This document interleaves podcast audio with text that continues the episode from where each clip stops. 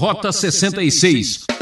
A pessoa que sabe o custo das coisas é aquele que já viveu em dificuldade. Quantos filhinhos de papai, pessoas poderosas, aí destruíram a empresa porque não souberam valorizar a experiência dos seus antepassados.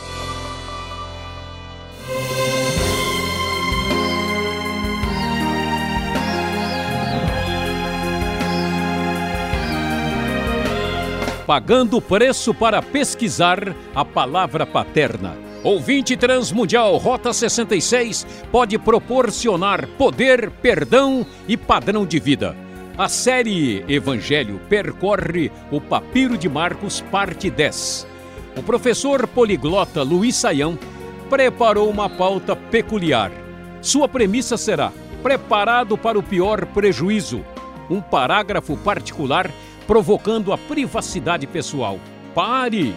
O patrimônio pode perecer. Para que pisotear em picuinhas? Parodiar a patogenia? Pense e pratique a palavra para permanecer de pé. Passemos para a proficiência profética producente. Preparado? Talvez muita gente imagine que o cristianismo do Novo Testamento seja marcado por um grande marketing, uma muito forte propaganda. Mas não é isso que vemos. Jesus, mostrando a sua autenticidade, deixa bem claro para nós que segui-lo, ser seu discípulo, envolve também um prejuízo. Existe um preço, um custo desse discipulado de quem quer seguir a Jesus. Talvez muita gente imagine que, olha, o negócio é o seguinte: eu quero ser cristão, então vamos lá. Quanto que Jesus faz de desconto no meu cristianismo? Será que ele aceita três vezes sem juros? Será que dá para a gente negociar? Eu quero viver do jeito que eu bem entendo e Jesus está precisando de seguidores e ele vai facilitar a situação. Meu prezado ouvinte, nada disso. Jesus apresenta um custo elevado, um contrato de alto risco. Você está preparado para o pior prejuízo? Como é que você encara essa situação? Começamos a falar dessa realidade destacando a problemática do divórcio. Os fariseus chegaram para Jesus, chegaram a ele para colocá-lo à prova e perguntando se era permitido divorciar-se da mulher por uh, se isso era aceitável. Jesus pergunta o que foi que Moisés ordenou. Eles disseram que Moisés permitiu que o homem desse uma certidão de divórcio e mandasse a mulher embora. Jesus então responde que Moisés escreveu isso na lei por causa da dureza do coração deles. No princípio, Deus criou o homem e mulher e disse que o homem deixará pai e mãe, se unirá à sua mulher, os dois se tornarão uma só carne. O que Deus uniu, ninguém os separe. Quando estava em casa novamente, os discípulos depois então perguntam a Jesus e ele responde: Todo aquele que se divorciar de sua mulher e se casar com outra mulher estará cometendo adultério contra ela. E se ela se divorciar de seu marido e se casar com outro homem, estará cometendo adultério. Ao contrário do que acontecia nos tempos de Jesus, quando os homens se divorciavam de suas mulheres com muita facilidade por qualquer motivo, Jesus estabelece que essa atitude é pecado e que divorciar-se casar-se com outra pessoa, a não ser que haja um motivo muito justificável, que é a infidelidade, a imoralidade sexual, conforme nós vemos e já discutimos lá em Mateus 19, do contrário, isso é pecado. Então, você precisa estar preparado para o pior prejuízo. Ser seguidor de Jesus significa ter um compromisso matrimonial e familiar diferente do que a maioria das pessoas estão dispostas a terem em sua própria vida. Depois, o texto mostra ah, o fato de que as crianças estavam sendo trazidas a Jesus, para que ele tocasse nelas, mas veja só que coisa, os discípulos repreendiam estas pessoas que traziam as crianças. Quando Jesus viu isso, ele ficou muito indignado e disse: Deixem vir a minhas crianças e não as impeçam, pois o reino de Deus pertence aos que são semelhantes a elas. Quem não receber o reino de Deus, Jesus diz em seguida, como uma criança, nunca entrará nele. E então ele tomou as crianças nos braços, impôs-lhes as mãos e as abençoou. É interessante, não sei qual foi a última vez em que você conversou seriamente com uma criança. Será que nós temos a mesma atitude que Jesus tem ou será que estamos fascinados pelo poder, pela aparência, por aquilo que parece de fato ter grande valor? Se nós estamos interessados em dar atenção às crianças ou aos que se parecem com elas e estamos dispostos a ter atitudes semelhantes a elas, certamente este mundo nos ridicularizará e achará que isto é um absurdo, mas a grande verdade é que isto faz parte do pacote de pior prejuízo que envolve seguir a Jesus. Pois é, talvez você já esteja desanimado e quase desligando, indo embora de ouvir esse programa que fala tanto em prejuízo. Pois é, pois fique sabendo que a coisa daqui para frente ainda vai piorar. Nós vamos ver em seguida que um jovem rico vai é, encontrar Jesus. Ele corre na direção de Jesus, se ajoelha e diz: Bom mestre, que farei para herdar a vida eterna? Jesus questiona por que, que ele está chamando Jesus de bom e disse: Olha, você já conhece os mandamentos: não matarás, não adulterarás, não furtarás e assim por diante. E então o moço diz que tem obedecido tudo isso desde a adolescência. Jesus olhou para ele e o amou e disse: Falta-lhe uma coisa. Vá venda tudo que você possui e dê o dinheiro aos pobres e você terá um tesouro no céu. Depois venha e siga-me. O homem então ficou abatido e afastou-se triste porque tinha muitas riquezas. Jesus então diz: Como é difícil aos ricos entrar no reino de Deus.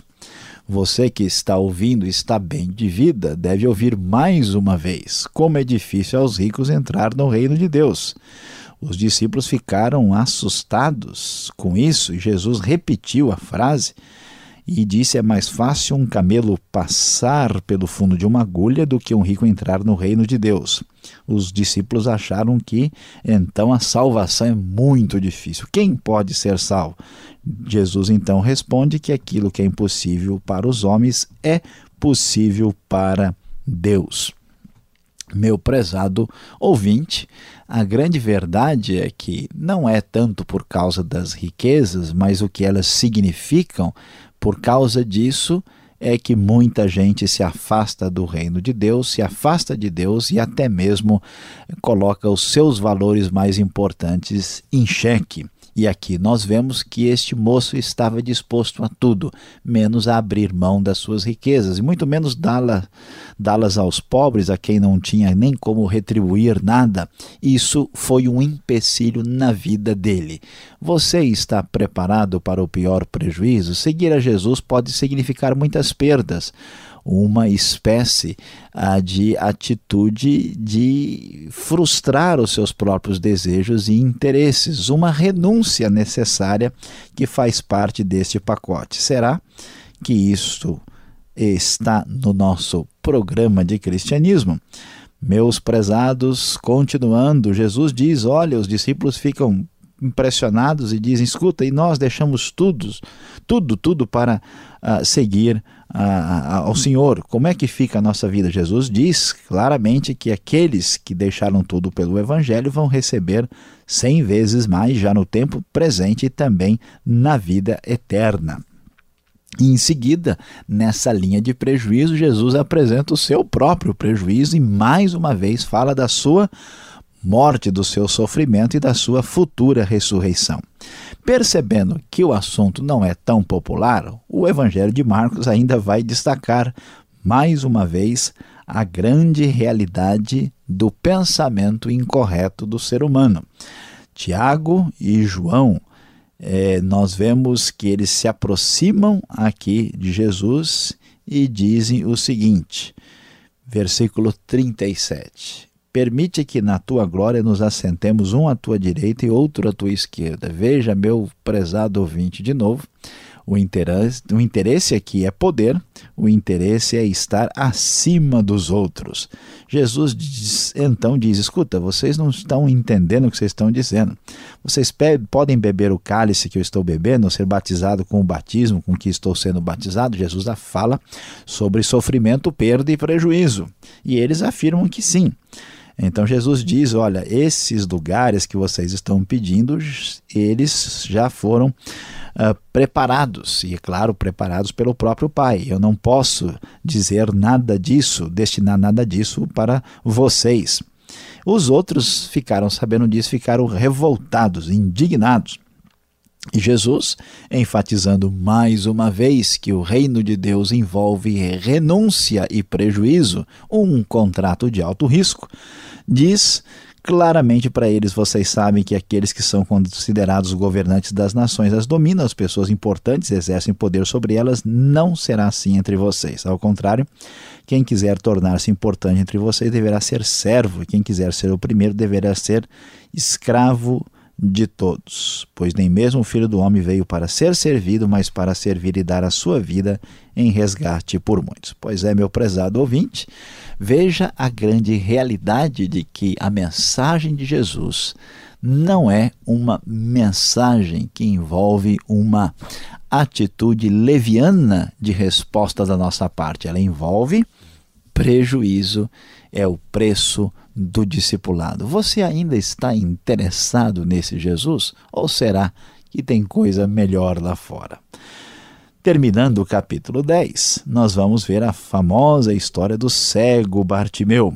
Diante de uma multidão, ele está sentado à beira do caminho pedindo esmolas. Quando ele soube que Jesus estava passando, ele começa a gritar: Jesus, filho de Davi, tem misericórdia de mim. Ele foi repreendido porque é, muitos achavam que ele estava incomodando a Jesus e ele continuava. Então Jesus parou, mandou chamá-lo e na mesma hora ele jogou a sua capa para o lado de um salto, foi encontrar-se com Jesus e queria ver. Jesus então disse: Vá, sua fé o curou. E imediatamente ele recuperou a visão e seguia a Jesus pelo caminho. Essa palavra curou também significa salvou. Para terminar a nossa reflexão aqui em Marcos 10, vamos ver como este homem cego entregou tudo, deixou tudo, porque ele estava preparado para o pior prejuízo. Ele recebeu a cura, mas ele abandonou o seu interesse próprio. Ele poderia ter ficado tímido, olha, eu não vou gritar, eu não vou fazer isso. Ele saiu gritando atrás de Jesus com plena fé. Jesus era o foco total da sua atenção. Ele, a única coisa que ele tinha era a sua capa, ele abandonou essa capa também e ele queria simplesmente encontrar a Jesus e mesmo depois de curado, a Bíblia diz que ele não quis apenas receber aquela bênção, ele passou a seguir a Jesus. Isto é o que você deve fazer, mesmo que você esteja consciente de que seguir a Jesus, caminhar nesse discipulado, significa muitas vezes estar preparado para o pior prejuízo.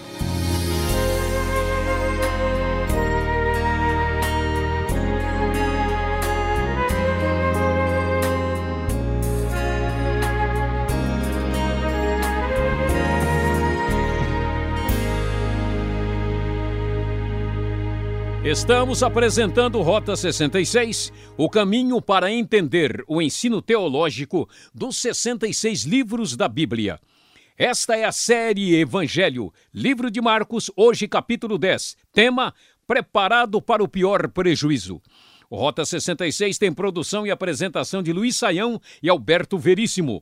Na locução, Beltrão, seu amigão. E participe, dê sua opinião escrevendo para rota66 arroba transmundial.com.br ou Caixa Postal 18.113, CEP 04626-970 São Paulo, capital. Perguntas pertinentes.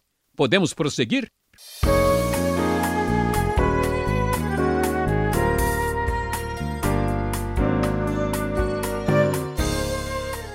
Voltamos agora com as perguntas ao professor Luiz Saião após a sua aula em Marcos capítulo 10. E a pergunta, professor, é inevitável. Por que Jesus foi tão radical nesta questão do divórcio, professor? Pastor Alberto, a questão do divórcio ela é muito importante.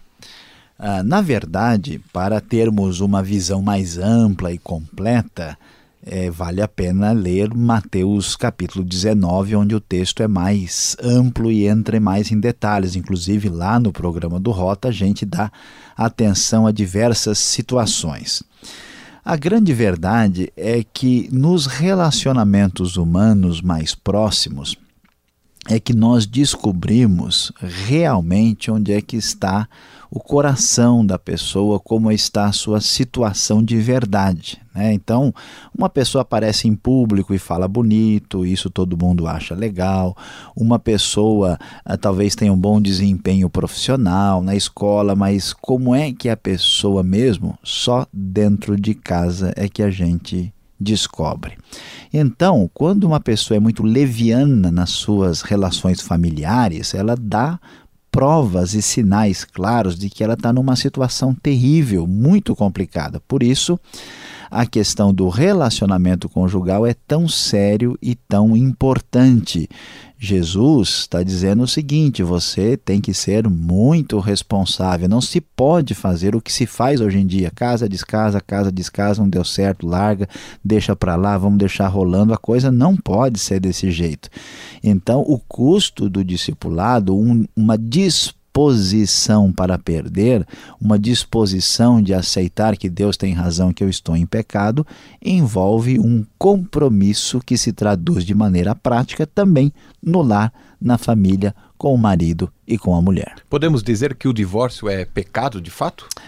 É, Pastor Alberto, sim, o divórcio sem uma razão muito clara, muito objetiva, esse negócio de que ah, eu não gosto mais, não é bem isso que eu queria, não, eu não me sinto bem, não, olha, eu, é, eu tenho direito de ser feliz, esses motivos banais são claramente pecaminosa. A pessoa não resolve o seu problema e vai levar o problema para um segundo, terceiro relacionamento. Por isso, é importante prestar atenção à palavra de Jesus. Bom, falamos de divórcios, agora falar de crianças. O que significa ser como uma criança para entrar no reino de Deus? Professor, só entra menor de idade no reino de Deus? Pois é, pastor Alberto, alguém vai pensar que né, o reino de Deus é mais ou menos aqui um parque de diversões, né? Se você não tiver ah, uma idade muito baixa, aí você não pode entrar. Mas a questão não é bem essa. A questão é que o, a discussão do assunto aqui é poder, né, domínio humano e aquilo que a gente está disposto a abrir mão, daquilo que a gente está disposto a abrir mão para é, receber o reino de Deus.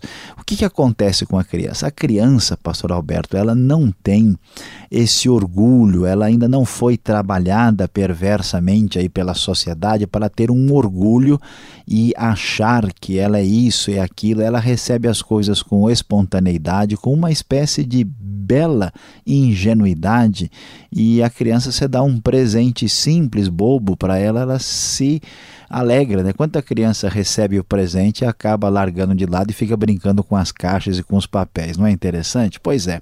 O ser humano orgulhoso, adulto, ele não, ele acha que ele é o tal, ele está cheio de né, maneirismos aí.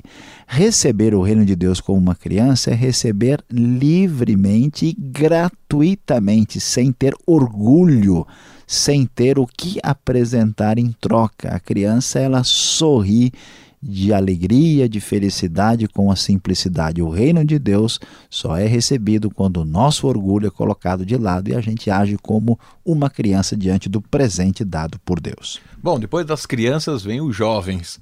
A salvação ela é recebida pela obediência aos mandamentos e mais alguma coisa, e parece que essa coisa sempre está relacionada à riqueza, professor.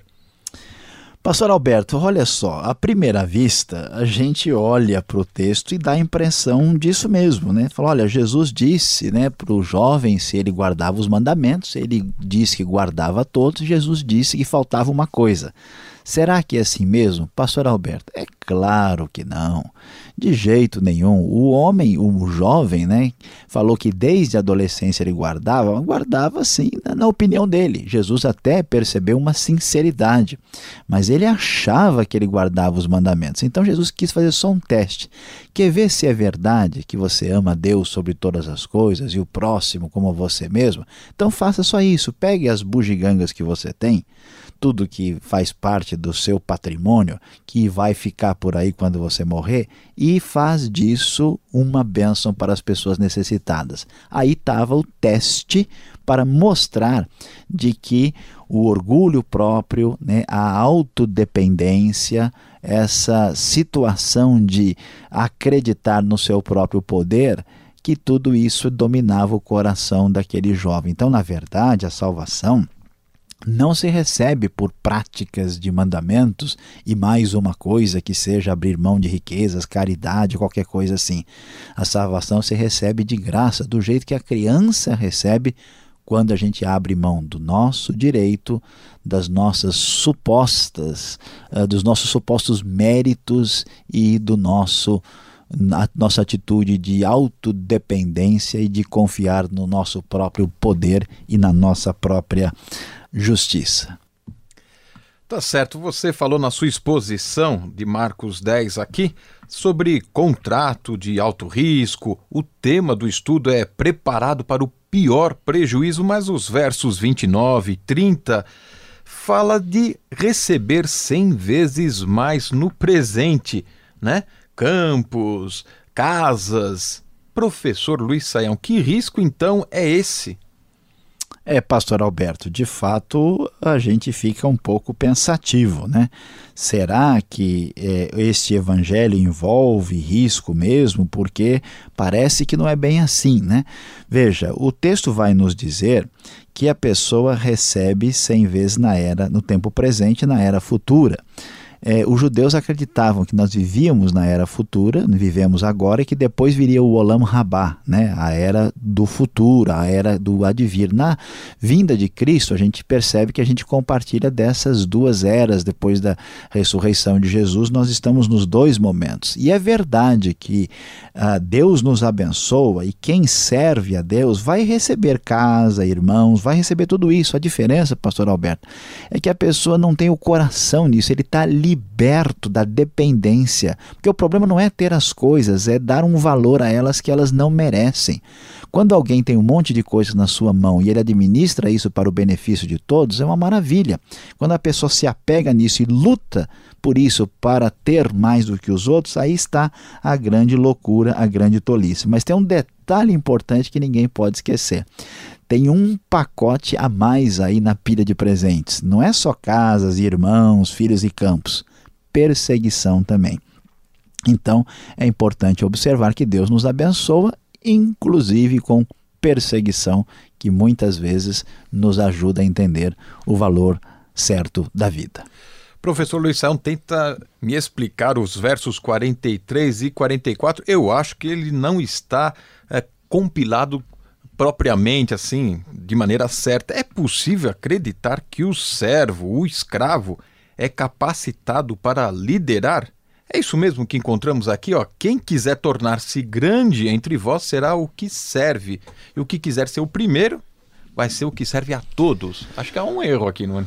Pois é, pastor Alberto, que coisa estranha é essa, né? O faxineiro vai ser o presidente da empresa? Que coisa esquisita. Será que está certo esse negócio?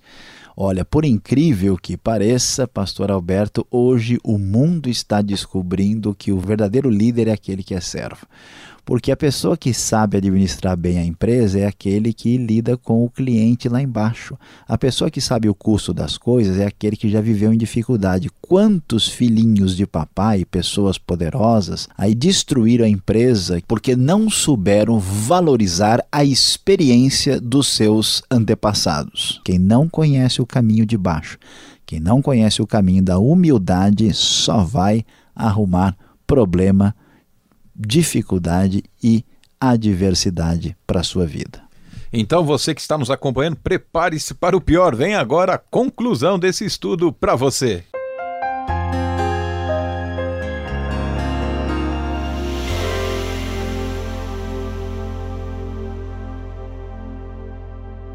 No Rota 66 de hoje, você ficou preocupado conosco estudando Marcos capítulo 10. Sim, preocupado porque sabe que é preciso estar preparado para o pior prejuízo. Mas não se desanime, prezado ouvinte, Deus ama você e quer lhe ensinar o caminho certo desse discipulado deixado por Jesus nos evangelhos. A grande verdade é que isso nos confunde um pouco porque vivemos num mundo que valoriza certas coisas muito diferentes daquelas colocadas como prioridades pelo nosso Deus. A grande verdade é que o mundo de hoje valoriza muito a força, o poder e somente aquele que está vencendo. Mas, meu prezado ouvinte, para Jesus, porém, o vencedor é aquele que sai perdendo.